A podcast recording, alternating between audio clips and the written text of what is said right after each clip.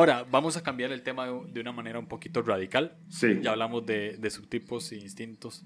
Pero eh, por cómo se dieron las entrevistas, eh, que es muy curioso, porque siempre he sido muy honesto, siempre he sido muy honesto en, en este podcast. Y eh, en las entrevistas decía que en el intro hablamos de tal cosa, pero lo cierto es que no había grabado el intro. Sí, excelente. pero hoy sí puedo decir con toda propiedad que en las entrevistas que sí se grabaron primero, eh, hablamos sobre la infancia de cada persona. Y, y esto me dio pie, gracias a Dios fue como en la primera entrevista que hice, esta persona habló mucho de la infancia y demás, y esto me dio pie para hablar de algo muy interesante que también fue una serie en Soy mi tipo que se llama La herida Infantil. de la infancia. Sí. Ajá. Y eh, se, se menciona en el libro del Camino de Regreso a ti, hay como ciertas, hay como una, una sección en, en cada número de esto y tiene que ver mucho este, con cómo crecimos y, y- y estas frases eh, genéricas, ¿verdad? Que tienen un cierto concepto que nos hicieron, eh, en cierto sentido nos hirieron, ¿verdad? Entonces, primero te quiero preguntar, ¿qué es la herida de la infancia? ¿Cómo, cómo puedes explicar eso? La herida de la infancia, eh, este, honestamente yo le puse ese título a la serie porque suena más potente, la herida de la infancia, ¿no? Es- Ya. Pero muchos autores también le llaman mensaje infantil. Eh, Tiene que ver con, con esta pregunta de qué, qué fue primero, eh, el enegrama o la herida o el mensaje. Como, y esta es la pregunta eterna de qué fue primero la gallina o el huevo. Exacto. Eh, hay muchos autores que difieren y es un debate de esos que no terminaríamos. Pero al final lo que dice es que eh, la herida es un mensaje, es una percepción que tenemos todos en los primeros años de nuestra vida, el cual va llevándonos a actuar de cierta forma, el cual nos lleva a ir guiándonos de una u otra manera. Entonces, si, si podemos entender que al final de cuentas la personalidad, que es lo que estudia el enegrama, es como si fuera nuestra ropa. Entonces, nuestro cuerpo es nuestro ser, pero para la intemperie, para el clima, tenemos que tener ropa. Y ropa para la lluvia, ropa para el calor, ropa para el frío, tenemos que tener. Entonces, nuestra personalidad es lo que nuestro cerebro, nuestra mente crea para poder subsistir ante el mundo. Entonces, si entendemos eso, lo que sucede es que la herida infantil es como ese mensaje que nos dijo, esto es lo que te tienes que poner, o esta es la máscara, o esta es la ropa que tienes que usar para subsistir en el mundo, porque siempre va a llover, no sé, Wow. porque siempre va a haber calor, porque siempre va a hacer frío. Y esta es como la idea. Entonces yo para subsistir en este mundo te tengo que vestir de tal forma. Es un decir, ¿no? Eso es lo que va formando la personalidad. Entonces, eh, muchos dicen que no es causa del tipo, sino la forma en que cada tipo recibe esos mensajes de la infancia. Entonces muchos dicen, entonces si, si, si yo como papá puedo hacer que mi hijo sea de uno u otro tipo, y me encanta porque Susan Stabil, la autora precisamente de, del Camino de Regreso a ti, decía, la realidad es que no tenemos ese poder, porque estamos perdiendo otra parte, que es la esencia divina de lo Sí. que Dios ha depositado en nosotros. Y que sepamos que como humanos, como papás, la vamos a regar. Sí. Y, y sería manipular, de hecho. Ya. Entonces tú, pu- tú como papá puedes hacer simplemente lo mejor posible para amar, para respetar y tratar de conocer la esencia de tu hijo. Sí. Pero la vas a regar. Y al final de Ya. cuentas eso va a pasar. Y, a- y- y el mensaje infantil o la herida infantil al final es una percepción que tuvimos. Entonces algunos sí tuvieron una infancia traumática, sí hubo mensajes difíciles, sí hubo situaciones difíciles, pero hay unos que no necesariamente. Pero todos, todos, todos sin excepción recibimos un mensaje de que para sobrevivir a este mundo ciertas cosas tenían que pasar. Entonces, eso va desarrollando nuestra, nuestra personalidad. Entonces, no sé, algunos creen que, que nuestras primeras experiencias como seres humanos, cuando estamos pequeños, sumado a las adversidades, es como van formando como, no sé, esto lo leí en un libro y me gustó como los rieles, Ajá. los rieles de, de- de un tren, ¿no? Entonces, son los primeros mensajes y esto va formando, y que son los patrones, ¿sabes? Si yo lloro, me dan de comer, si yo hago esto, es como estos patrones que se van formando. Sí. Y el ego o, esta como sombra, como que crea el carrito, como que el transporte, eh, que es la personalidad. Entonces es como hay una situación, entonces yo ya sé que cuando sé que el patrón es que si yo lloro me dan de comer, entonces ahora cada vez que tenga ganas de comer me voy a trepar en el carrito de yo tengo que llorar y ah. tengo que hacer esto, o tengo que hacer berrinche, o tengo que hacer el otro. No sé si me explico. Entonces, yo veo que en mi familia hay muchos problemas y que mis problemas están siendo ignorados. Entonces, eso empieza a formar un caminito de decir, este es el riel, siempre tus problemas van a ser ignorados. Pero tu personalidad... ¿Estás hablando mi alma o qué estás No sé. Pero tú, porque te estoy viendo a ti, pero tú, tu sombra te dice que ahora para que para que no haya más problemas y no haya más conflictos, entonces ahora tú tienes que retraerte de todas las cosas, permanecer callado. Entonces cada vez que hay un conflicto te vas a trepar el carrito de, ok, yo voy a sobrellevar esto haciéndome para atrás, no diciendo nada, o echándome para atrás, o huyendo del conflicto. Entonces, eso es lo que va formando. No sé si tuvo sentido, pero espero que sí. Bueno, por lo menos en mi vida sí, sí. pero... y cada uno va formando eso. Sí. Entonces, esa es este, la herida infantil para mí. Es ese mensaje con el cual crecimos que forma mucho de nuestra personalidad. Ya, me, me, gusta mucho. Eh, creo que cuando, cuando alguien me pregunta sobre qué tipo es, que la gente hace esa pregunta, ¿no? O sea, es como, antes yo ponía stickers en Instagram, ya lo dejé de hacer por lo mismo, pero la gente me, me decía, hey, ¿qué tipo crees que soy? Y es como, Bro, te he visto una vez en la vida, no tengo idea. Ya. Pero le recomiendo siempre a todo el mundo leer, eh, leer pues todos los tipos, ver con cuál se, identifica. Y, le, y, siempre le recomiendo también leer mucho la herida de la infancia, porque por lo menos en mi caso, eh, sí está como muy marcada. Y hablé con el tipo 9, que, que también como que estuvimos hablando de esto, y, los 9 lo que pasa es que, hablo ahorita de los 9 porque yo soy 9, se puede ver en todos los tipos, pero los, los nueve generalmente no se, no se sienten importantes, o sea, se sentían como invisibles, pues. Y yo así me sentí en, en, en, mi caso, o sea, y, y, lo que me gusta de la herida de la infancia, algo que, que yo noté mucho y me hizo saber por qué soy un tipo 9, es que, por ejemplo, mis papás se divorciaron. Entonces, crezco toda mi vida viviendo con mi mamá, o sea, viviendo con la familia materna, pero también bailo hacia mi familia paterna porque la casa en la que vivía se quemó. Entonces, sí, es, triste historia. Entonces, cuando estoy con la, con la familia paterna, eh, también me devuelven a la casa de mi mamá. O sea, como que a veces mi papá quería vivir conmigo, a veces quería que yo viviera con mi mamá, o a veces yo quería vivir con mi mamá o quería vivir con mi papá. Y pasé así durante, hasta que, o sea, toda mi infancia y mucho tiempo de mi adolescencia hasta que cumplí como 16, 17 años.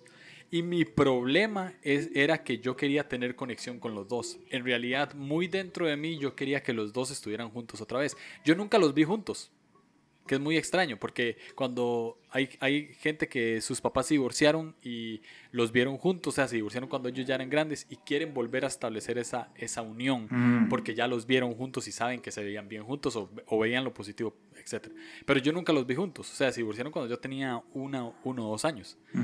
Pero, sin embargo, siempre quise unirlos, no para, no para ver cómo se vieran ellos, porque nunca los vi, nunca sé si se llevaron bien, si se llevaron mal. O sea, solamente vivía de testimonios de mi mamá y de testimonios de mi papá.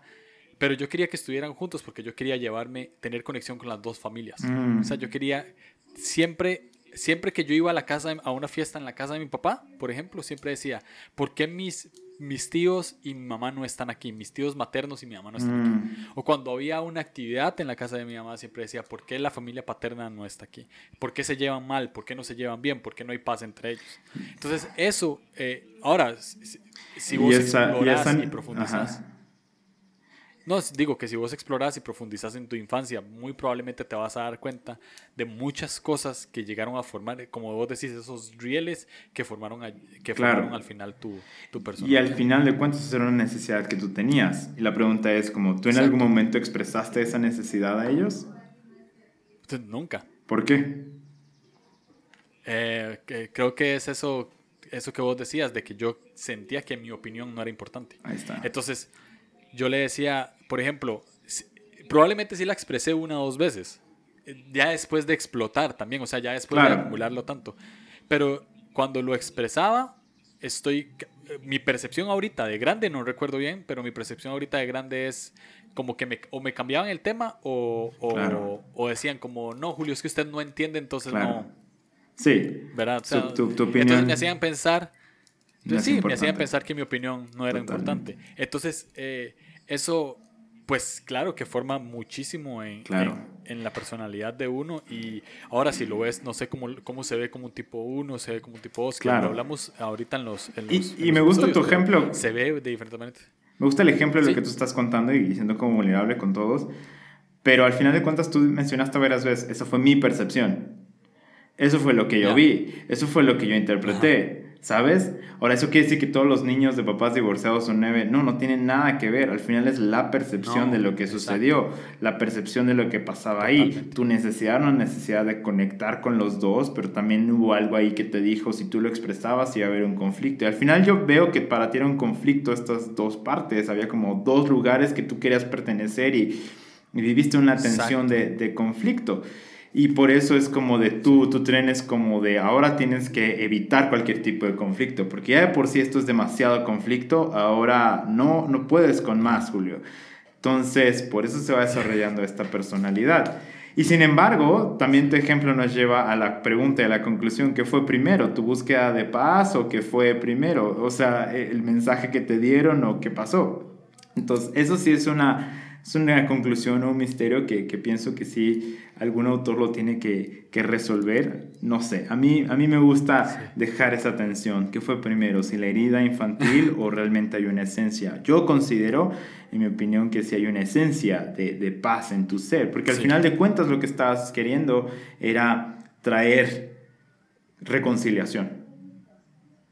Y eso es algo de, de parte de Dios a tu vida, de decir, tú vas a ser una persona que va a traer reconciliación aún en medio de este conflicto. Pero el mensaje que estabas recibiendo es como tu opinión no importa. Aunque tú quieras traer reconciliación, tu opinión no importa, entonces tú eso ves tensión, conflicto y ahora tu personalidad se va desarrollando, es decir, voy a evitar cualquier tipo de conflicto para no tener que... Ah. No sé, ¿tiene sentido para ti? Sí. Claro, tiene mucho sentido. Todo O sea, tiene, tiene sí, ya se convirtió en terapia. ¿no? Terapia personal. sí, tiene mucho sentido. Exacto. Sí, tiene mucho sentido y bueno, en el caso de...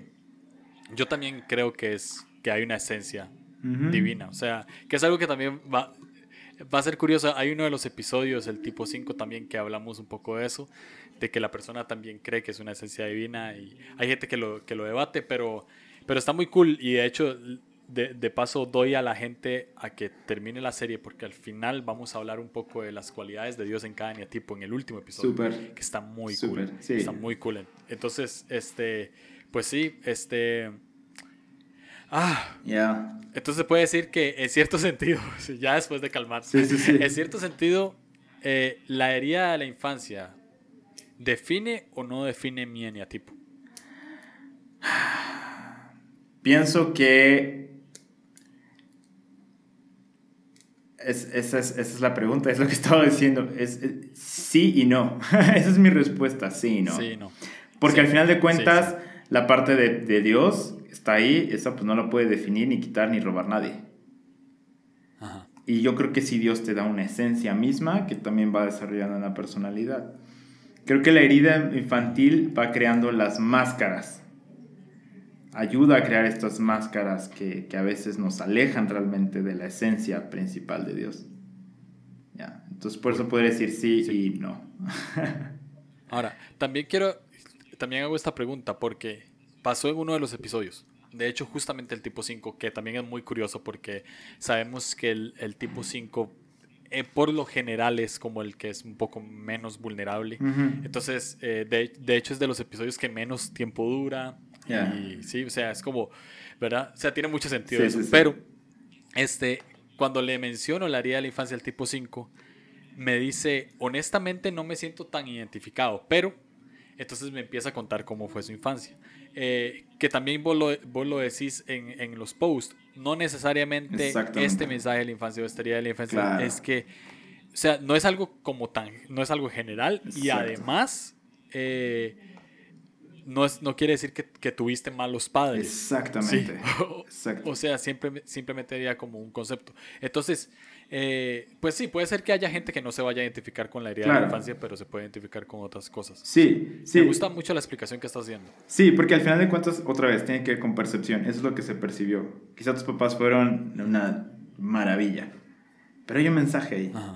Hay un mensaje intrínseco, hay algo que pasa y que, y que te dice, al final de cuentas, si lo vemos desde la perspectiva espiritual, siempre va a haber una mentira detrás que te va a decir, esto pasa, esta situación está. Y todos la vamos a tener y todos vamos a pasar. Y al final es un proceso, pues todos tenemos una sombra y todos tenemos un proceso. Entonces, ya. Ahora tengo, tengo ya una última pregunta para ir aterrizando. ¿Hay, ¿Existe alguna manera de, de sanar, entre comillas, aquí estoy haciendo comillas, ¿existe alguna manera de sanar esta herida? ¿O, o cómo funciona, es bueno tenerla, es bueno vivirla. Ok, si, si hablamos... O, de aplacar este mensaje. Si hablamos de la herida como tal, o sea, más bien, lo que buscamos es como el mensaje. ¿Cuál fue el mensaje que nos llevó a que esto sucediera? A ah. que llegara, lleváramos esta personalidad, a que esto sucediera. Muchas veces ese mensaje viene como de una herida. Y, y quiero ahondar un poquito en el tema sin extenderme mucho, le dicen herida, pero no se refiere a la herida hacia la persona. Le dicen herida porque lo que sucede es que ese mensaje como que hiere, lastima o, o, o, deforma la virtud original. Dios, por eso se le llama herida. Entonces puede ser que ah, es... Cool. ¿Sí me explico? Entonces cuando hablamos de herida infantil, quizá no lo expliqué muy bien al inicio, no hablamos como de una herida hacia la persona como tal, sino se refiere a la herida que se causó en la virtud original o en el diseño original de la persona. Que puede ser a través de una herida, literal, de un mensaje, de un, de un abuso o de una percepción. Ya. ¿Sí me explico? Entonces, al final, eso se cura, bueno, pues ya el mensaje ahí está sea como sea que haya llegado, ese mensaje está ahí y la virtud está herida. Pero al final de cuentas, ¿cómo es? Pues autoconociéndonos, sabiendo qué está sucediendo, sabiendo por qué hacemos lo que hacemos y también poniéndolo en manos de Dios, de, hey, esto está sucediendo. Y muchas veces en ese análisis va a pasar que nos vamos a dar cuenta que ese mensaje infantil o esa herida a la virtud sí viene de una herida como tal de cuando éramos niños, de un abuso o de alguna situación. Y ese ya es una situación ya más particular de cada persona, de decir, ok, probablemente yo me di cuenta que yo actúo así porque de niño sufrí un abuso. Entonces ahí sí hay una herida física o una herida emocional que se tiene que tratar. Y ya cada persona la va a tener que tratar de maneras distintas. Entonces quizá el enagrama lo único que va a ayudar es a llevarte a encontrar el pum, ahí está el punto. Ahí está el punto. Y entonces ya ahí dependería de si, si, se necesita simplemente como un análisis y estar ahí en casa y meditar, o orar, pasar tiempo con Dios, o si necesita ir realmente con alguien ya especializado en poder sanar lo que está sucediendo ahí dentro. ¿Tiene sentido? Wow, muy bien. Tiene mucho sentido. Sí. Ahora, ya para concluir, eh, ya vamos a cumplir la hora de, de este episodio. Sí.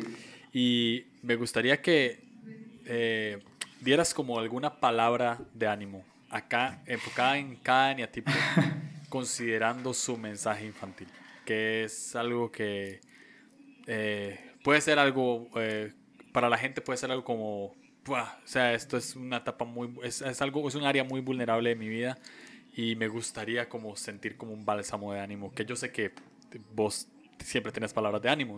Gracias. Te las pido acá. Pues no hablamos, no, hablamos mucho de los mensajes como detrás de, pero, pero sí, simplemente quiero, como tengo una pequeña listita que sí me gustaría eh, como ir dando, entonces igual podemos empezar. Yo creo que para el tipo 1 es importante que sepa que, que ya son buenos y que se vale equivocarse. Eh, no tienes que ser perfecto todo el tiempo. Entonces, porque el mensaje es como de, eh, eres amado si eres bueno y no cometes errores, pero la realidad es que ya eres amado, ya eres bueno, eres una creación de Dios, entonces simplemente que sepan eso, no tienen que hacer nada más, ya son buenos. Dios dijo que era bueno, punto. cool. Para, para, el tipo 2, ah, Creo que el mensaje que, que tienen clavado es como eres amado si das y sirves a otros o tus necesidades, o más bien no, no está bien tener necesidades. Eh, y también sobre todo como de no eres deseado, pero el tipo 2 necesita saber que es deseado y es amado, no por lo que hace por otros, sino simplemente por ser. Dios te desea, por eso te hizo. Y eres necesario en este mundo, solo siendo y existiendo. Para el tipo 3 lo que, lo que diría es como de, hey, eres amado por ti mismo, no necesitas medallas, no necesitas logros, no necesitas probarle nada a nadie. Ese mensaje de, de cuando eras niño de que solamente vales si los demás te admiran y validan o si ganaste, hey, no, eres, eres amado por ser, simplemente.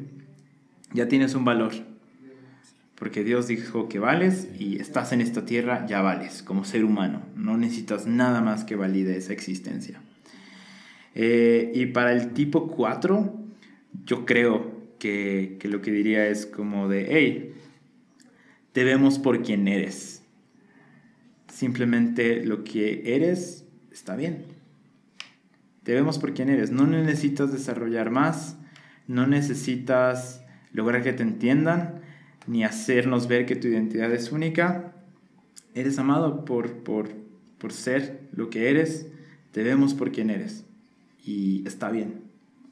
Entonces yo creo que, creo que es eso. A veces tipos 4 viven con esta idea de hay algo defectuoso en mí. No, no hay nada defectuoso. Estás bien. Estás completo. para el tipo 5 yo creo que sería como, hey, tus necesidades no son un problema y no tienes que resolvernos la vida a todos. no te preocupes, ya. No tienes que resolvernos la vida a todos. Tus necesidades nos importan. Eh, no tienes que ser autosuficiente. Y no tienes que ser siempre capaz. Ya eres capaz, ya eres capacitado, ya tienes todo lo que necesitas. Y también el ser capaz no es que tú tengas todo, sino a veces también requerimos de otras personas para ir adelante. Entonces, ya, no, no te preocupes por satisfacer tus propias necesidades. Todos podemos estar con un 5. y para todos los que están ahí, no busquen al 5 nomás para que les solucione la vida. También escuchen, sean amigos. Para el tipo 6, al final de cuentas, es, hey, ¿estás seguro? Estás en las manos de Dios. Dios puede más que cualquier otra cosa. Entonces no necesitas buscar seguridad en nadie ni en nadie. Tú ya estás seguro, tú ya estás bien. Ah, no tienes que prepararte siempre para lo peor. Tú estás seguro. Y para el 7, para el 7 está muy interesante. Eh, porque muchas veces el mensaje que está es como de son amados y todo es feliz en su vida y no hay obstáculos. Porque tienen esta idea de que de que si tienen todo lo que necesitan van a ser felices, van a estar ahí. Pero la realidad es que el 7 tiene que saber, hey, tú estás cuidado, tú estás atendido, tienes todo lo que necesitas. Aunque haya cosas difíciles, tienes todo lo necesario. Dios está contigo y eso es todo lo que necesitas. No necesitas otra experiencia, no necesitas otros amigos, no necesitas más, más, más, más, ya tienes todo. Y Él está viendo por ti. Muchas veces los siete están pensando mucho en el futuro, pero ya, Dios ya pensó en el futuro. Calma, relax. Y para el 8, el 8 es muy interesante porque el, mensaje que está ahí es que ellos no tienen que mostrar debilidad y tienen que mostrar siempre que son fuertes porque hay una idea de que son traicionados, de que el mundo les ha traicionado, de que todo el mundo les va a traicionar. Y para los 8 yo solo les diría, hey, no, no tengas miedo a la traición. Dios nos ha traicionado. Entonces, no tienes que pelear todo el tiempo, porque no, no todo en esta vida es traición. Entonces, ya. Y para el tipo para el tipo 9 simplemente es tu presencia y tu opinión si importa. Si nos importa, si es importante, si queremos escuchar, si te necesitamos. Ah, no tienes que mantener la paz de todos, ni mantener siempre un perfil bajo. Entonces, eso sería lo que en pocas palabras, les diría a cada uno. Wow. Muchas gracias y especialmente por el último. De nada. Voy a dar este. Te voy a dar a ti una clínica privada, porque si está, estás cañón, no, no es cierto. ah, sí, este, bro, muchas gracias, de, eh, de verdad, este, te admiro muchísimo, admiro mucho lo que haces y, y bueno, tuve la oportunidad de conocerte hace un par de meses, tal vez. Sí. Y, Parece hace pues tanto tiempo, este pero sí. Fue hace poco. Sí, sí, sí. Este, sí, hace poco. Ah, pero sí, fue, fue un honor y no, de verdad, gracias y gracias por animarnos a todos y gracias por, este, pues por eh, hacer algo como soy mi tipo que nos ayuda también a todos a, gracias, a encontrarnos un poco. Sí, sí, sí. Y además, y lo haces muy bien, además. Gracias. Eh, entonces, eh, a la gente que nos está escuchando, bueno, este, mañana ya empezamos con, con cada entrevista con cada tipo y me voy a revelar, no le voy a hacer caso a mi ala 1, le voy a hacer caso a mi ala 8 y voy a empezar del 8 al 7, entonces vamos a empezar con el tipo 8 y, y, ahí vamos a profundizar un poquito más con esto de herida de la infancia, o sea, vamos a profundizar más en cada tipo. Entonces, sí, nos escuchamos y gracias Eric. No, a ti Julio, muchas gracias a todos, estamos en contacto.